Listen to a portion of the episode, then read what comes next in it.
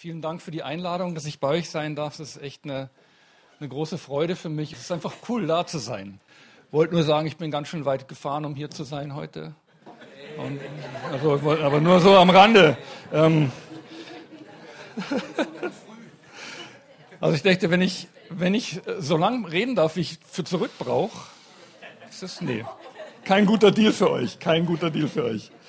Ähm, ich äh, ich habe in der Tat einiges, was, was mich, äh, ich, ich habe mich natürlich vorbereitet, wie sich das gehört und hatte da schon auch das Gefühl, dass der Herr mir ein paar Sachen aufs Herz legt für euch, aber durch das, was in den, im Lobpreis jetzt war, habe ich das Gefühl, es ist gut, dann auch nochmal eine Klammer aufzumachen, die auch mit der Predigt zu tun hat, aber vielleicht mal nochmal eine ganz andere Richtung geht. Also das, äh, das Wort, das ich der Predigt vorausstellen möchte, ist aus dem Psalm 68, die Verse 6 und 7. Da heißt es, ein Vater der Weisen und ein Richter der Witwen ist Gott in seiner heiligen Wohnung. Gott ist es, der Einsame zu Hause wohnen lässt, Gefangene hinausführt ins Glück, Widerspenstige jedoch bleiben in der Dürre. Das ist, ich denke, ganz kurz auf den Punkt gebracht, die Agenda Gottes mit Menschen. Gott hat vor, Menschen eine Familie zu geben, und eine Heimat zu geben, die von Freiheit und Lebensqualität geprägt ist. Und ich denke, der, der Ort, der das sein soll, das ist so ein Ort hier, es ist Gemeinde. Für mich ist das eine prima Definition von Gemeinde. Äh, interessant ist, dass da noch so ein kleiner, so ein Blinddarm dranhängt an dem Vers, wo es dann heißt, Widerspenstige jedoch bleiben in der Dürre. Das heißt, da ist ein Angebot Gottes und ein expliziter Wunsch Gottes, aber dann gibt es auch eine Personengruppe, die außen vor bleibt, der das vorenthalten bleibt, was an Segnungen Gottes vorbereitet ist. Und ich äh, hatte wirklich am Herzen, euch ein paar Sachen mal wieder ähm, als Gemeinde mitzugeben. Und ich möchte euch gleich sagen, ich, ich hoffe, dass ihr das gar nicht in den falschen Hals kriegt. Ich, ich will, dass ihr das wirklich versteht als Ermutigung, auf dem Kurs zu bleiben, den ihr eingeschlagen habt. Ähm, und nicht als eine Kritik, dass ihr irgendwas falsch macht. Das müsste ich vorher sagen, weil ich glaube, dass ihr echt super unterwegs seid. Ähm, aber vielleicht könnt ihr das als eine Ermutigung, als eine Stärkung nehmen, auf dem Kurs zu bleiben. Gott möchte Gemeinden schaffen, Gemeinde wie diese und viele andere Orte, wo Menschen sich wirklich zu Hause fühlen können, wo sie ankommen, wo sie da sein können, wo sie sie selber sein können. Das ist der, der Plan, den Gott mit mit Gemeinde hat, wo auch ein Ort ist, wo es einen Austausch gibt, wo ich nicht nur empfange, sondern auch was geben kann, wo ich dadurch Würde gewinne, dass ich einen Beitrag leisten kann und nicht nur ein Empfänger bin. Das ist, glaube ich, was Gott vorhat, wenn er über Gemeinde nachdenkt und, und euch anschaut und unsere Gemeinden und die vielen anderen Gemeinden im Land. Jetzt muss man sagen, ich, ähm, wir haben vor einigen Wochen unser 25-jähriges Dienstjubiläum gefeiert. Das heißt, wir machen das schon ein Weilchen. Und ich muss sagen, dass es schon auch eine Phase ist, wenn man sich auch mit anderen Leitern unterhält, wo, wo ich so das Gefühl habe, dass Gemeinde an sich, es ist nicht leichter geworden, Gemeinde zu bauen. Die Sache scheint eigentlich immer schwieriger und komplexer zu werden und es scheint immer anstrengender zu werden, Menschen zu gewinnen, sich in dieses Projekt Gemeinde einzubringen. Ich weiß nicht, ob euch das aufgefallen ist, ob euch das auch so geht. Also meine Wahrnehmung, zumindest in München, im Umland, wenn man Pastoren redet, ja, Gottesdienstbesucherzahlen sind rückläufig, einige Dienste haben wir einstampfen müssen, die konnten wir nicht mehr besetzen, Leute haben keine Zeit mehr oder keine Lust oder wollen sich nicht verpflichten, wir machen jetzt nur noch Projekte, keine Dienste mehr, weil das hat einen begrenzten Zeitraum und dann geht das alles ein bisschen besser und so weiter und so weiter. Und man hört überall die gleichen Geschichten man hat das Gefühl, was ist eigentlich hier mit der Agenda Gottes? Was wird aus dem Ganzen, wenn sich der Trend fortsetzt? Natürlich ist es auch legitim, sich die Frage zu stellen, warum ist denn das schwerer geworden mit Gemeinde? Warum ist es schwieriger geworden? Ich glaube, ein Teil davon ist, dass wir in einer Zeit, in einer Phase angekommen sind, wo der Individualismus immer mehr in den Vordergrund gestellt wird. Und Gemeinde ist ja so ein kollektives Ding, per Definition schon. Familie ist ja irgendwie, das geht ja nicht als Einzelperson. Schwierig. Aber natürlich ist es auch ein Konzept, was manchmal dem Individualismus entgegensteht. dem mir meins, meiner, meine Bedürfnisse, meine Gefühle, was ich jetzt gerade will, was mir gerade rausgeht. Das heißt, das ist etwas, was der Zeitgeist uns bringt. Ähm, ein Stück weit wird uns das sogar als sehr tugendhaft präsentiert. Du musst dein Ding machen, du musst rausfinden, was jetzt wirklich dein Ding ist und das ist auch eine Wahrheit drin, muss man ehrlich sagen. Aber natürlich für so ein Projekt wie Gemeinde, wo es sehr stark um das Kollektive und das sich einbringen und teilnehmen und Teilhabe geht, schwieriges Konzept. Aber das ist etwas, womit wir zu tun haben. Ein zweites, was ich beobachte, und es hat auch mit dem Zeitgeist zu tun und der Welt, in der wir leben, ähm, ist, dass wir in einer irrsinnigen Eventkultur angekommen sind. Ich weiß nicht, ob ihr das bemerkt habt. Also jetzt gerade die jüngere Generation, Events sind was ganz Wichtiges.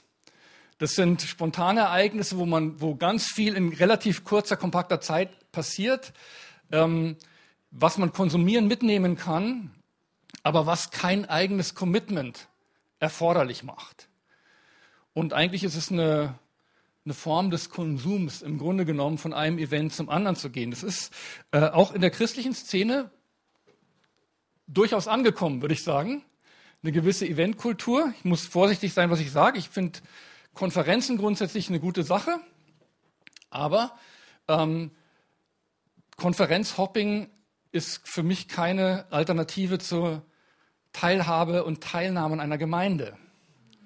Das kann mal einen extra Impuls geben oder, oder Ideen reinbringen, vielleicht auch ein prophetisches Zeichen setzen, was ich wichtig finde. Aber wenn das christliche Leben oder die geistliche Ernährung nur noch aus sowas besteht, denke ich mir, verpassen wir das, was Gott eigentlich stiften möchte, wo er uns hineinführen möchte. Das ist dieses ganze Konzept von Familie und Heimat. Ein drittes, was, es, was den Gemeindebau extrem schwierig macht, ist äh, die Segnungen der neuen Medien und die geradezu unbegrenzte Zugänglichkeit aller möglichen Quellen für die brillantesten Angebote, die man sich überhaupt vorstellen kann. Du kannst wirklich per Mausklick dir die besten Predigten runterladen. Du musst noch nicht mal von deinem Sofa aufstehen. Du, du kannst dir wirklich den gesalbtesten Lobpreis, du kannst live dabei sein bei den tollsten Konferenzen, du musst dich überhaupt nicht mehr bewegen. Und das ist das, womit sich viele Christen befassen und auch da muss ich sagen, das ist auch ein Segen, wenn es in der richtigen Art und Weise gebraucht wird. Nur wenn es zum Ersatz für den Kontakt wird, den Gott sich wünscht zwischen uns, haben wir ein Problem. Als Gemeinden stehen wir halt in der Herausforderung, jetzt ich ich komme aus München, da ist äh, da ist wahnsinnig viel los und das Angebot, wenn du mal in so ein Konzert gehst oder sowas, das ist schon auch beeindruckend, die Qualität, die da abgeliefert wird. Und dann ähm, kommst du am Sonntag in den Gottesdienst. Ich, ich rede jetzt ganz bewusst von unserer Gemeinde. Und dann merkst du, äh, die sind aber heute nicht in Form. Es klingt alles ein bisschen schief. Dann, also der normale Alltag, manchmal klappen die Sachen nicht so.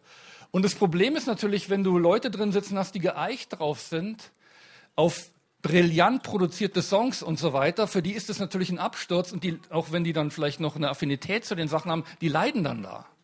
Ganz authentisch zu sagen, Mensch, das geht doch besser. Also Mensch, hätte ich mir nur zu Hause, also ehrlich gesagt, eine CD zu Hause heute wäre besser gewesen als dieser Katzenjammer. Ich überzeichne jetzt bewusst, aber ihr versteht das Problem, das wir haben. Das heißt, auf einmal, da ist eine, eine, eine Konkurrenz da, die weltweit antritt gegen das, was wir versuchen zu machen als Gemeinden. Das ist schon ein mächtiger Gegner, den wir da haben. Wir sollten den nicht als Gegner betrachten, sondern als unsere Freunde, aber wir merken, da gibt es sehr vieles an hoher Qualität, was um die Aufmerksamkeit der Leute buhlt, was es zunehmend schwierig macht, wenn man das nicht auf dem gleichen Niveau reproduzieren kann was es schwierig macht, attraktiv zu bleiben als Gemeinde für Menschen. Ich schaue mich so ratlos an, das ist die Realität. Ich leite mit einem Team zusammen eine Gemeinde. Ich weiß, wovon ich rede. Jetzt kommt die Klammer, die hier mit meinem Konzept gar nichts zu tun hat. Das ist die Frage, wie ich, ich komme dann später zurück zu dem Ganzen. Okay, also habt ein bisschen Geduld. Irgendwann so nach Mittag dann irgendwie werde ich zu meinem Konzept, so der Herr will, und wir dann noch leben zurückkehren. Ähm, ich, ich habe natürlich stellt sich die Frage, wie, wie konnte das so weit kommen und was ereignet sich da? Das eine ist wirklich dieses, unsere, das, unser Dilemma als Gemeinden, diese Qualität zu liefern, die inzwischen gefordert wird. Das Ganze spielt mit etwas zusammen, und da sehe ich eben die Verbindung, dass die Art und Weise, wie Christen ihre Beziehung zu Gott verstehen, sich dramatisch verändert hat und weiter verändert. Was ich euch jetzt erzähle, ich erzähle euch jetzt fünf Arten und Weisen, wie man mit Gott in Beziehung treten kann, das, ich, das kommt nicht von mir, sondern das kommt aus dem Buch. Das heißt, wenn das Mist ist, ich nenne euch nachher den Autor und dann kauft dieses Buch nicht. Ähm, ich fand es extrem erhellend. Dieser Autor unterscheidet fünf Arten und Weisen, wie man seine Beziehung zu Gott leben kann. Er sagt, die erste Art und Weise ist, dass wir unter Gott leben. Und das ist so ein bisschen das Modell, wie eigentlich Religion an sich. Ich rede jetzt ein bisschen schneller, weil das ist alles nicht auf meinem Konzept und das ist irgendwie das ist eigentlich die Art und Weise, wie Religion an sich funktioniert, wie Religion auch ein Stück weit entstanden ist, wenn man Religionsgeschichte studiert. Da ist, der Mensch ist, ist allen möglichen Naturgewalten ausgeliefert und merkt, da passieren lauter Sachen, die er nicht erklären kann. In seinem primitiven Verständnis, da schlagen Blitze ein und dann dieses Ding mit der Sonne, die kommt dann da und puh, wahnsinnig heiß und alles ein bisschen gruselig, Erdbeben, Fluten, Vulkanausbrüche, das ganze Programm wahnsinnig viel Macht, wo er sagt, da kann ich nichts entgegensetzen. Was passiert da eigentlich? Und der Mensch kommt dann auf die schlaue Idee, dass es vielleicht ein höheres Wesen geben muss, das diese ganzen Sachen inszeniert. Und da der Mensch natürlich clever ist und sagt, wie kann ich diese Dinge im Zaum halten, sagen, vielleicht gelingt es, wenn ich dieses höhere Wesen besänftige, dass mich diese Katastrophen nicht treffen. So funktioniert Religion und so funktioniert für viele das Christentum übrigens auch. Blöderweise. Da ist dieser unberechenbare, vielleicht ein bisschen launische, schwer vorhersehbare Gott, der da oben an seinem Schalthebel sitzt und alle möglichen Katastrophen oder Segnungen inszeniert. Und unsere Position als Christen ist, wir ordnen uns darunter und wir positionieren uns, dass wir durch angemessenes Verhalten, also einen moralischen Kodex oder durch ein Opfersystem, ein religiöses System, diesen Gott gewogen stimmen. Dass der gute Laune hat und uns gute Dinge zukommen lässt. Das ist eine Position, wie man tatsächlich auch als Christ leben kann. Und ehrlich gesagt, dieses Ding ist, ist, äh, ist lebendig. Jedes Mal, wenn es irgendwo ein Erdbeben gibt, du wirst garantiert Webseiten finden, die dir genau erklären, welche Sünde in diesem Landstrich dieses Erdbeben hervorgerufen hat. Wo die Menschen sich so ungöttlich verhalten haben, dass Gott einfach Gericht schenken musste. Dieses, das, es ist egal, was passiert. Du kannst den 11. September anschauen und ein bisschen verfolgen, was da auch bekannte Prediger gesagt haben in der Folge. Das ist also echt real und lebendig und es lebt in unserer Mitte. Dieses Verständnis oder vielleicht auch dieses, diese latente Angst zumindest. Wenn ich nicht kooperiere oder mein Zeug da mache, dann bick, man weiß nie, wann Gott seine Keule auspackt. Das ist die eine Variante, die erste, Leben unter Gott. Das zweite ist, die Aufklärung kehrte ein, in unseren, gerade in, in Mitteleuropa. Und auf einmal haben die Menschen wahnsinnig viel wissenschaftliche Entdeckungen gemacht und konnten sich auf einmal Sachen erklären und sagen, hey, es gibt physikalische Zusammenhänge, die wir messen und teilweise vorhersagen können und sagen, Gott macht es gar nicht. Es gibt da Systematiken in Physik und Chemie und Mathe und wir können das berechnen und können das ein Stück weit nicht alles voraussagen, aber wir können diese Dinge erklären. Die Aufklärung ist ein wahnsinniger Segen, weil es war eine, eine Phase von Fortschritt, von Erfindungen ohne Ende. Aber die Beziehung zu Gott hat sich verändert dadurch. Im Extremfall hat es dazu geführt, und das haben wir bis heute das gesagt, uns alles erklärbar, wissenschaftlich erklärbar, es gibt gar keinen Gott. Wir haben uns das alles nur eingebildet, um das erklären zu können, aber nachdem wir die Sachen selber erklären können, können wir Gott aus der Gleichung streichen. Der, den es nicht. Und dann gibt es die fromme Variante davon, die nennt man Deismus. Es gibt einen Gott, der dieses ganze Ding in Bewegung gesetzt und hält sich aber jetzt aus allem raus. Das läuft. Das ist so dieses Uhrmachermodell. Der große Uhrmacher, der dieses brillante Werk zusammensetzt und dann anstupst und dann guckt, was passiert. Das ist kolossal beliebt bis heute und ich glaube, dass vieles von, dir, von dem, was wir machen in Gemeinden, ganz unbewusst diesem Ansatz folgt. Und ich möchte euch auch erklären, woran ich das festmache. Wenn es diesen Gott gibt, und als Christen glauben wir das ja immer noch, aber er hält sich raus, dann gilt es für uns, wir nehmen die Bibel, sagen, wir müssen die Prinzipien erkennen. Wie funktioniert das Ganze? auch, wie funktioniert Gott? Wie kriegen wir raus, was er macht? Und im ersten Fall versuchen wir durch Opfer Gott zu kontrollieren. Im zweiten Fall dadurch, dass wir die Prinzipien erkennen, nach den Prinzipien handeln und dann werden sagen, Gott wird an sein Wort gebunden sein. Und diese Ergebnisse sind vorhersehbar, die sind sicher, wenn wir einfach nur die Prinzipien durchschauen. Wir leben in einer Christenheit, die extrem verwurzelt ist in dem Entdecken, Weiterentwickeln, Propagieren und Vervielfältigen von Prinzipien, wie Gott funktioniert. Äh, in den, weiß gar nicht, wann das angefangen hat. Wenn man mal schaut, was so auf dem christlichen Buchmarkt, was es so gab in den 70er Jahren, was es da heute oder auch Ende der 90er Jahre gab bis heute, eine Schwemme von christlichen Business-Prinzipien. Ganz bekannte Werke, wo du sagst, du kannst aus der Bibel rauslesen, wie du ein erfolgreiches Geschäft führst. Kann vielleicht sogar stimmen. Nur das ganze Problem ist, das Ganze führt unterm Strich, wenn du es zum Extrem treibst, zu einem Christentum, wo du Gott nicht mehr brauchst. Weil du seinen Prinzipien folgst und nach seinen Prinzipien lebst und seine Prinzipien garantieren dir Erfolg und die Sache funktionieren. Übrigens ein altes Konzept, das klassische Beispiel ist Mose. Er haut auf den Felsen, Wasser kommt raus klappt, läuft, Volk zufrieden, die halten wieder für ein Weilchen die Klappe. Beim nächsten Mal, Gott sagt ihm, hey, diesmal redest du und sagt, wieso? Du sagst mir vorher, ich soll auch den Stab extra holen aus dem Heiligtum, dann habe ich den Stab schon dabei, den nehme ich doch wieder. Das hat doch beim letzten Mal geklappt. Das Prinzip hat geklappt und das Prinzip hat wieder funktioniert, erstaunlicherweise. Und Mose hat einen hohen Preis dafür bezahlt. Der Erfolg war ein Stück weit da, aber hatte eine Kehrseite. Die Tatsache, dass etwas funktioniert, heißt nicht, dass es richtig ist, es zu tun. In der christlichen Welt funktioniert sehr vieles genauso. Das Entdecken von Prinzipien und dem Folgen von Prinzipien und im Grunde genommen Gott kommt in dieser Gleichung nicht mehr vor. Ich muss echt auf die Tube drücken. Daraus ergibt sich eine gewisse nächste Haltung, ist, dass wir merken, Mensch, wenn wir das entdecken können, mein Verhältnis von Gott ist dadurch definiert, dass er eigentlich zuständig ist, dass es mir gut geht. Primär. Er ist für meine Segnung, für mein Thema Wohlstandsevangelium in den 80er Jahren wahnsinnig populär. Jede Menge Bücher. Gott möchte im Grunde genommen seine Agenda für dich ist, du sollst reich, berühmt und schön sein.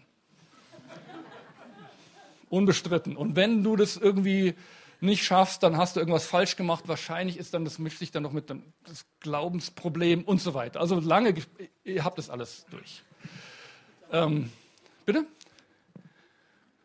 Gibt es was zu meckern? Hm? Ja, gut, danke. Weil sonst wollte ich sagen, Ordner, hier.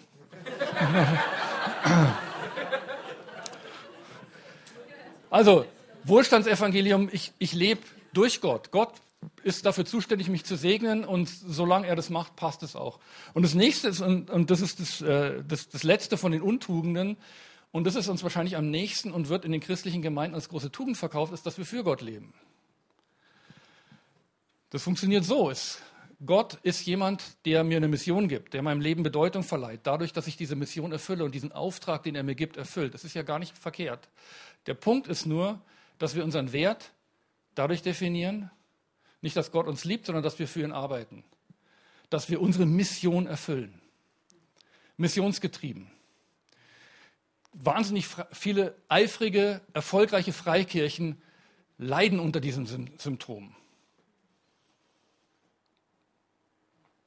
So ein bisschen Gleichnis vom verlorenen Sohn ist so, ist so der Klassiker, das ist der ältere Bruder.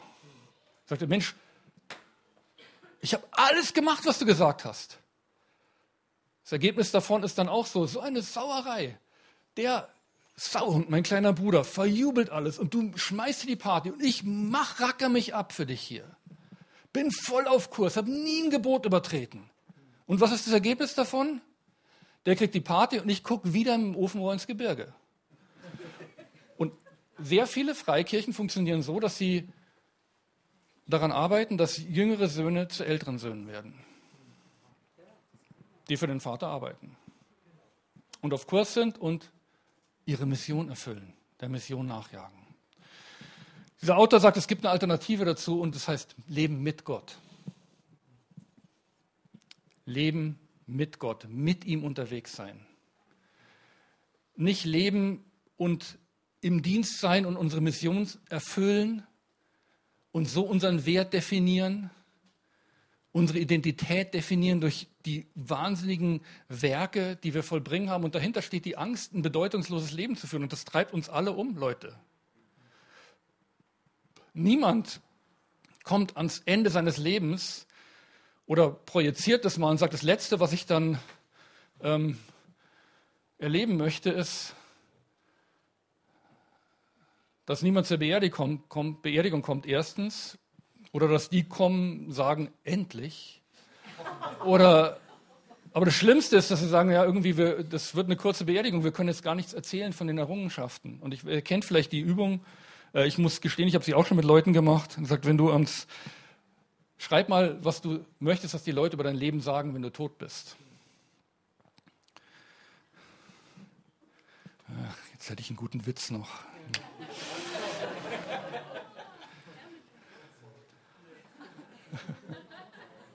Also gut.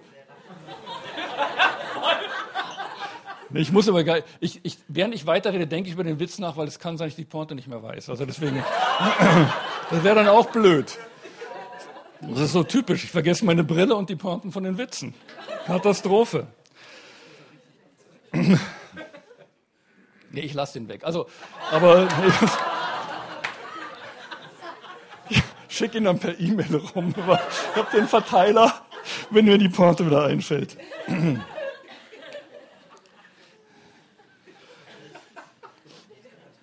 Der, also, Leute, ich wollte nur sagen, der, der, der Trend, gerade dieses, dieses Konsumding und dieses Reproduzieren von richtig guten Sachen, ähm, das, das, das ist echt eine Herausforderung für uns als Gemeinden.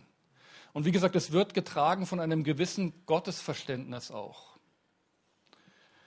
Und deswegen hat es auch so eine, so eine Dauer und so eine Kraft.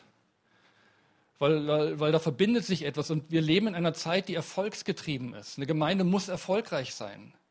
Wisst ihr, als, als Leiter, ihr könnt euch nicht vorstellen, wie der Druck auf Leitern steigt, weil du keine Entschuldigung mehr hast, eine grottige Gemeinde zu haben.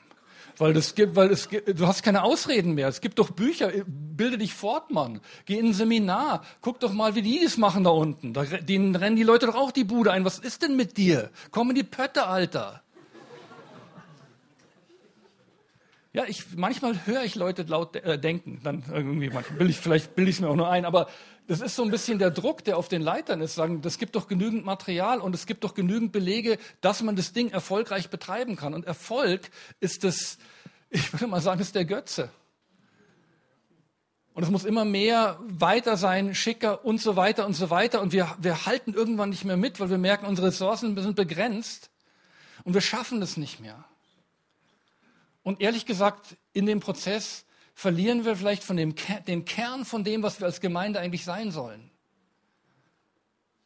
Und echt, das, das verwurzelt sich sehr stark mit unserem Gottesbild und mit dem, wer wir eigentlich in Gott sind und wie wir unsere Beziehung zu Gott leben. Wenn wir missionsgetrieben sind, auch als Leiter, sagen, ich muss doch was vorweisen können am Ende meines Lebens, dann wird es das Ergebnis sein, dass ich so leite letztendlich auch, und eine Gemeinde nach diesem Bild forme, man sagt, es geht darum, dass der Output stimmt. Und ich glaube, es ist völlig konträr zum Evangelium und zu dem, was die Bibel uns eigentlich sagt. Also wie gesagt, das ist eigentlich ein Teil davon habe ich in ungefähr einer Stunde in der Gemeinde gepredigt. Ich habe jetzt zehn Minuten gebraucht. Also ihr könnt echt dankbar sein. Okay, aber wie können wir als Gemeinde jetzt eine Alternative sein? Das ist ja die große Frage, um die es eigentlich letztendlich geht.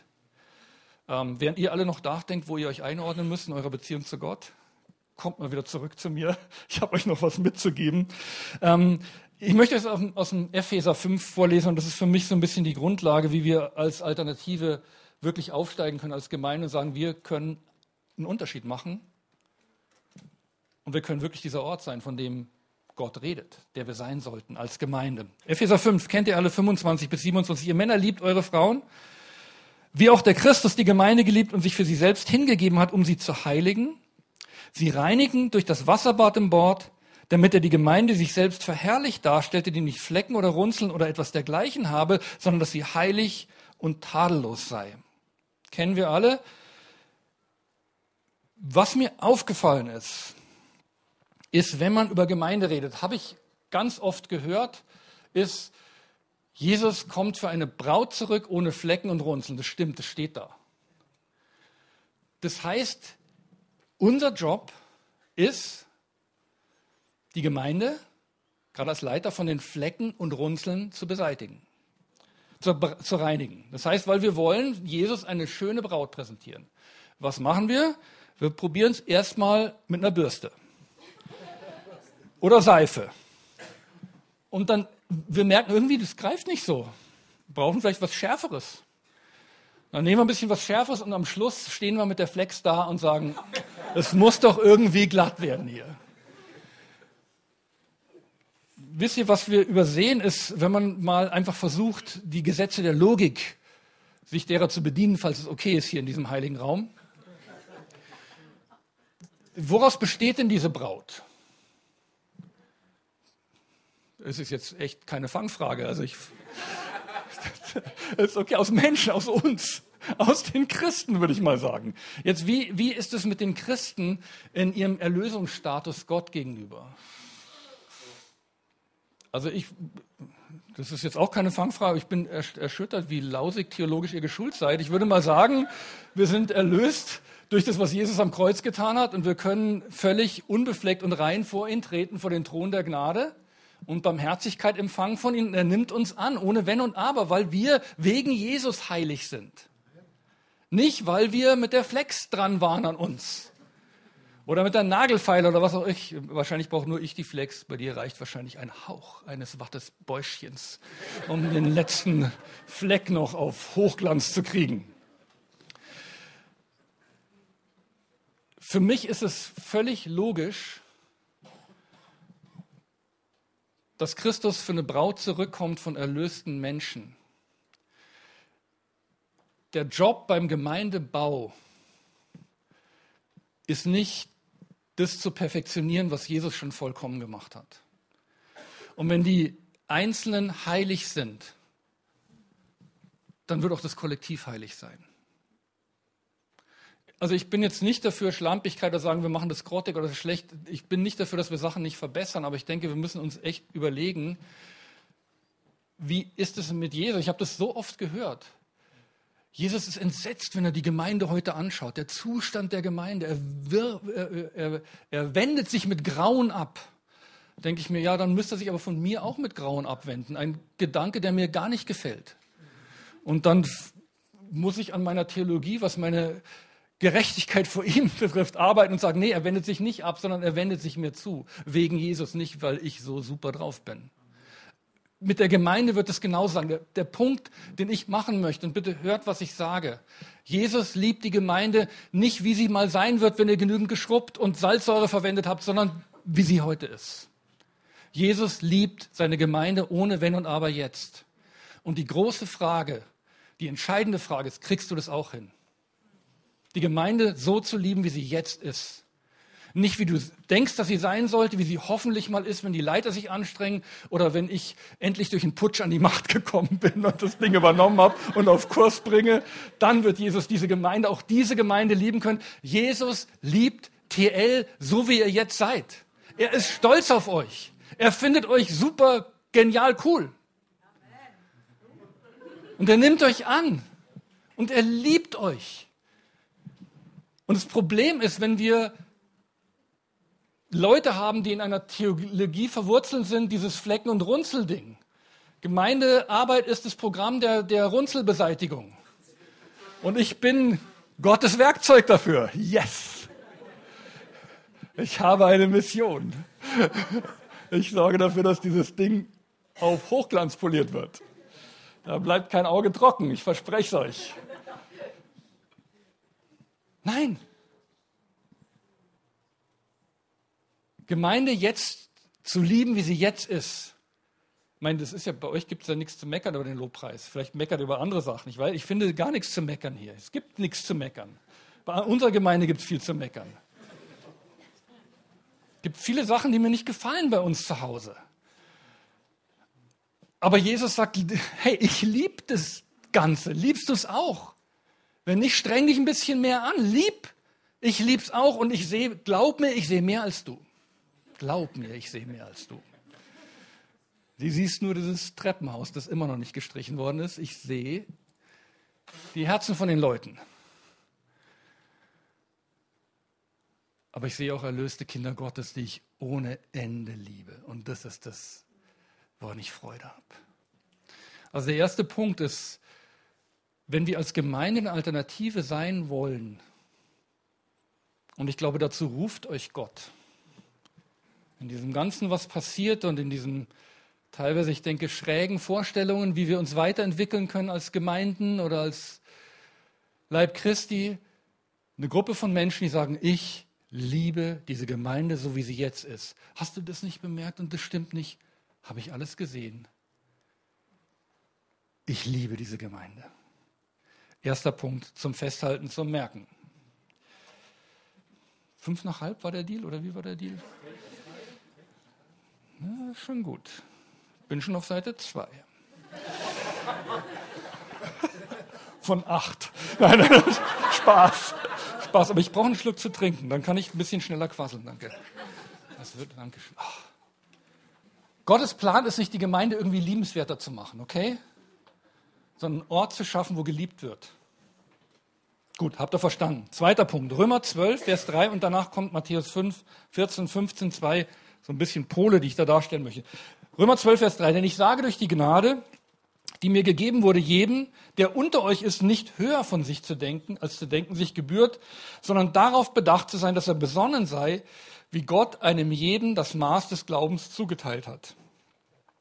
Matthäus 5, 14, 15, ihr seid das Licht der Welt. Eine Stadt, die oben auf einem Berg liegt, kann nicht verborgen sein. Man zündet auch nicht eine Lampe an und setzt sie unter den Scheffel, sondern auf das Lampengestell und sie leuchtet allen, die zu Hause, die im Hause sind. Macht euch nicht zu mehr, als ihr seid, aber bitte macht euch auch nicht zu weniger, als ihr seid. Was ich sagen möchte, der Punkt heißt, seid authentisch. Und zwar in allen bis zur Grenze von dem, was ihr sein könnt. Versucht nicht etwas zu sein, was ihr nicht seid.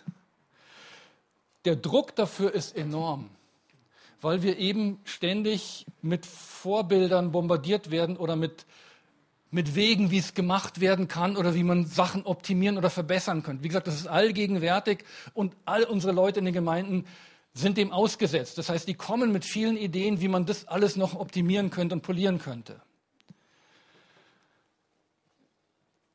Lasst euch nicht unter diesen Druck bringen, das alles zu performen, so wie es die anderen machen, die erfolgreich sind.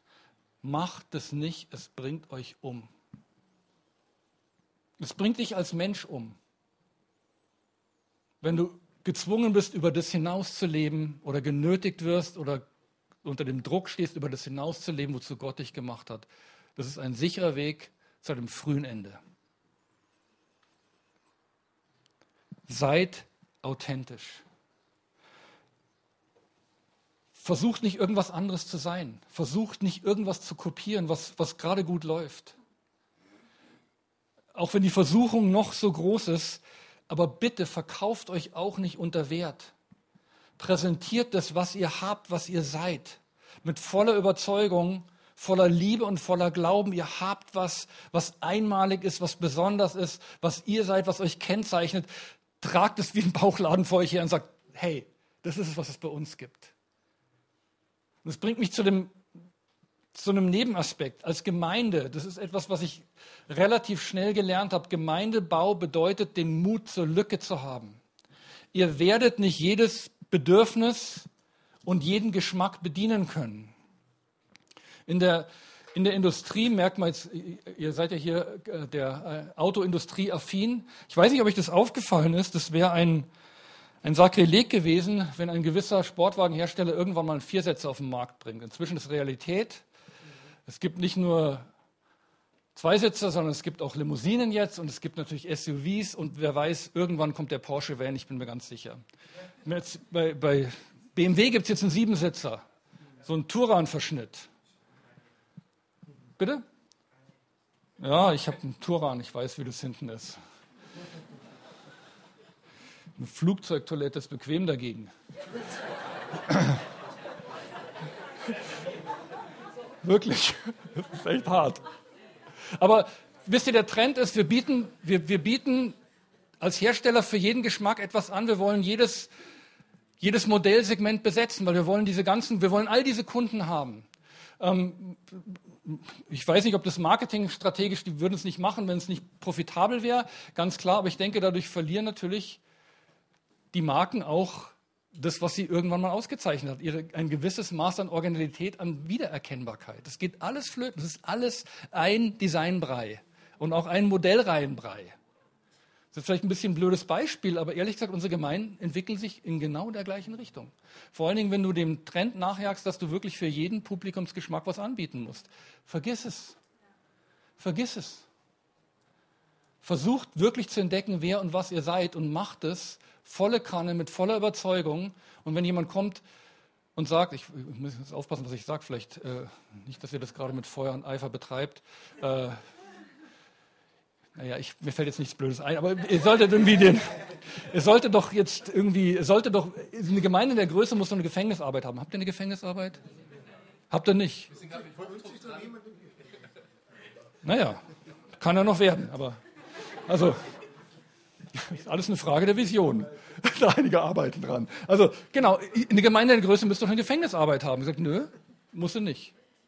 Das ist eine Frage der Berufung, des Auftrags, der Vision, des Mandats, nicht dessen, man sollte eigentlich. Ab der Größe sollte man diese Dienstsegmente abdecken. Weil sonst kriegst du dieses Gesellschaftssegment nicht mit rein. Vergesst es. Also ich denke, man, man muss lernen, als Gemeinde die Sachen, die man tut, mit Überzeugung zu tun und mit Überzeugung zu lassen. Sonst werdet ihr jedes Mal in Panik geraten, wenn ein Angebot oder eine Anfrage kommt und ihr werdet jedes Mal wieder sehr viel Zeit verwenden, zu überlegen, ob ihr das jetzt auch noch machen sollt oder machen könnt. Lasst es einfach. Ganz ehrlich, lasst es. Wenn ihr das gut findet, unterstützt solche, die es machen, aber lasst es, lasst die Finger davon. Seid, bleibt einfach treu mit dem, was Gott euch anvertraut hat und lasst die Finger von den anderen Sachen. Das nächste, ich kann euch gar nicht sagen, wie ich mich heute früh gefreut habe.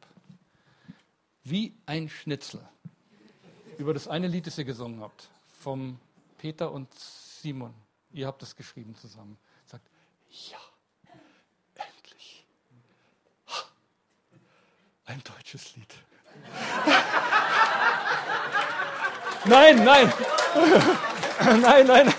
Da steht es total falsch. Ein, ein, und, und zwar in der Gemeinde entstanden. Und auch nicht 1993, sondern 2014 zeitnah. Super. Und es wird immer noch gespielt. Finde ich toll. Nein. es, ist, es ist so echt Chapeau, wirklich klasse. Ganz, ganz toll. Ähm, ich war äh, Anfang des, äh, vor einem Monat ungefähr, gab es diese Gipfeltreffen-Konferenz in Füssen. Ich weiß nicht, wer davon gehört hat oder wer da war.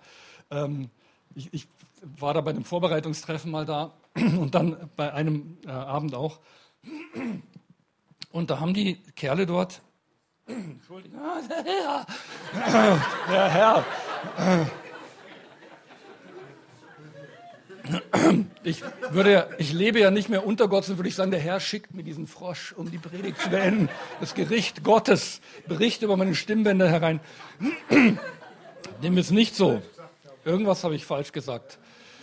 Manchmal kriege ich die Sachen, die ich sage, selber in den falschen Hals. Kommt vor. Kommt vor. Es muss gerade passiert sein. muss gerade passiert sein. Genau. Gipfeltreffen, Konferenz. Auf jeden Fall haben die dort, was ich, ich das Ganze war so, so genial, da haben sie dann eines Abends stellen sie zwei so Figuren auf die, auf die Bühne. Ich dachte, jetzt kommt ein Anspiel oder ein Sketch oder sowas. Äh, war mitnichten so. Äh, also das ganze Programm, Lederhose und alles und Hut und alles, was dazugehört. Der eine mit einer Quetschen, das ist, weiß nicht, kennt ihr das, das ist so eine Ziehharmonika-Ding und der andere mit Gitarre. Und dann haben die beiden Herren sich dahingestellt und haben zur Ehre des Herrn gejodelt. Was ich total genial fand. Das hatte, wie soll ich das sagen? Ich kann jetzt nicht sagen, dass es wahnsinnig gesalbt war.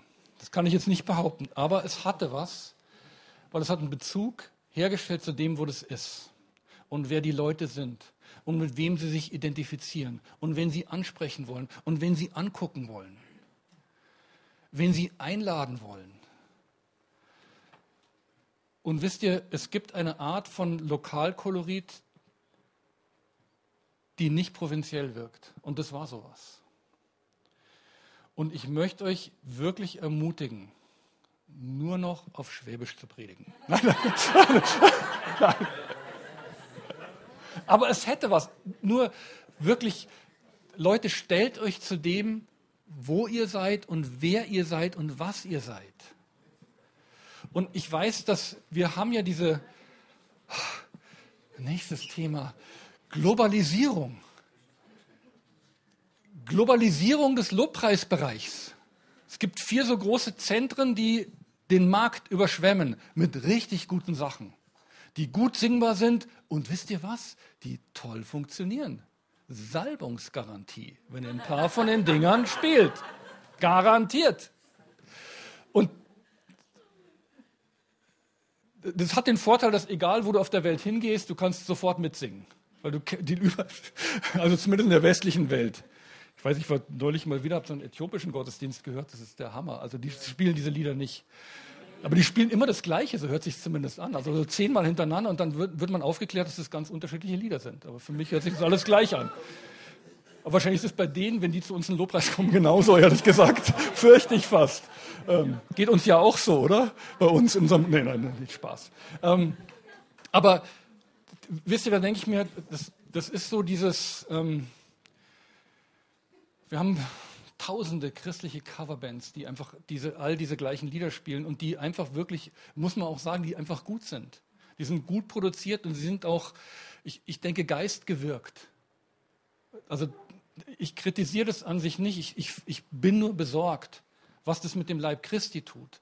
Und dann denke ich mir, was ist denn eigentlich mit unserem Konzept, dass Gott uns in seinem Ebenbild gemacht hat und dass wir alle kreativ sind. Nicht nur die Leute an diesen vier oder fünf Orten. Hm, was ist denn daraus geworden? Ähm, deswegen macht euer Wach, traut euch kreativ zu sein, auch wenn ihr das nicht perfekt produzieren könnt und vielleicht nicht auf dem Niveau. Und ich weiß, einige von euch tragen Lieder in sich. Lasst es raus, Leute. Wisst ihr, ich will hierher kommen und ich will wissen und nicht nur ich, ich will wissen, wie TL klingt. Und ich finde es total bescheuert, wenn jede Gemeinde gleich klingt. Ich will wissen, wie ihr riecht. Naja, vielleicht nicht genau, aber, ähm, aber wisst ihr, ich, ich, es ist gut, dass ihr die aufgemacht habt. Im Moment habe ich starke Wahrnehmung, wie ich rieche und das will keiner genau wissen. Aber ich, ich glaube, es gibt dieses, dieses was, was macht euch aus? Und das ist ein Klang, das ist ein Geruch, das ist ein Ton, das ist eine Stimmung, das ist eine Frequenz. Das ist das, was Gott ausmacht. Und ich denke, das ist, was ich, ich erlebe das, nur dass ihr das richtig wird, ich erlebe das, wenn ich herkomme. Schämt euch nicht dafür und versucht nicht, das um des Publikumsgeschmackswillens oder um noch ein paar mit reinzuholen, aufzugeben, um noch so ein bisschen globaler und allgemeiner und, und was weiß ich, weltstädtisch, flärig. Das ist ja so, Ditzing ist ja so ein pulsierendes Zentrum der Weltwirtschaft, das wissen wir alle. Also, dass ihr nicht in diese Falle tappt. Irgendetwas zu sein, was ihr nicht seid, sondern bei dem zu bleiben, was Gott euch gegeben hat und das zu entwickeln und, und da drin gut zu sein und echt zu sein und euch dazu zu stellen. Leute, ihr werdet das produzieren, was ihr seid, nicht das, was ihr sein wollt. Okay, das würdet ihr reproduzieren. Ein Baum bringt Frucht nach seiner Art. Ich möchte euch wirklich ermutigen, das zu kultivieren. Und ihr seid auf einem guten Weg, aber echt verliert es nicht. Und ich möchte euch wirklich freisprechen, dich als Einzelner und euch als Gemeinde von dem Zwang, irgendwas zu performen, was ihr nicht seid. Unter irgendeinen Druck zu kommen und wirklich zu dem Kern zurückzukehren, eine Gruppe zu sein, die mit Jesus unterwegs ist. Und da möchte ich vielleicht noch einen Satz sagen dazu. Wahrscheinlich bleibt es nicht bei dem einen, aber ähm,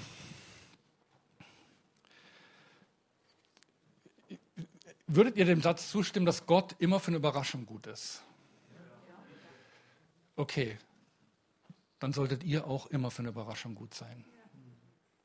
Überrascht die Menschen. Traut euch, originell zu sein. Und vielleicht darf ich das dazu sagen, traut euch, auf eure Art schräg zu sein. Nicht im Mainstream mitzuschwimmen. Der Druck, dem, im Mainstream unterwegs zu sein, ist so enorm. Aber wisst ihr, wonach Leute suchen?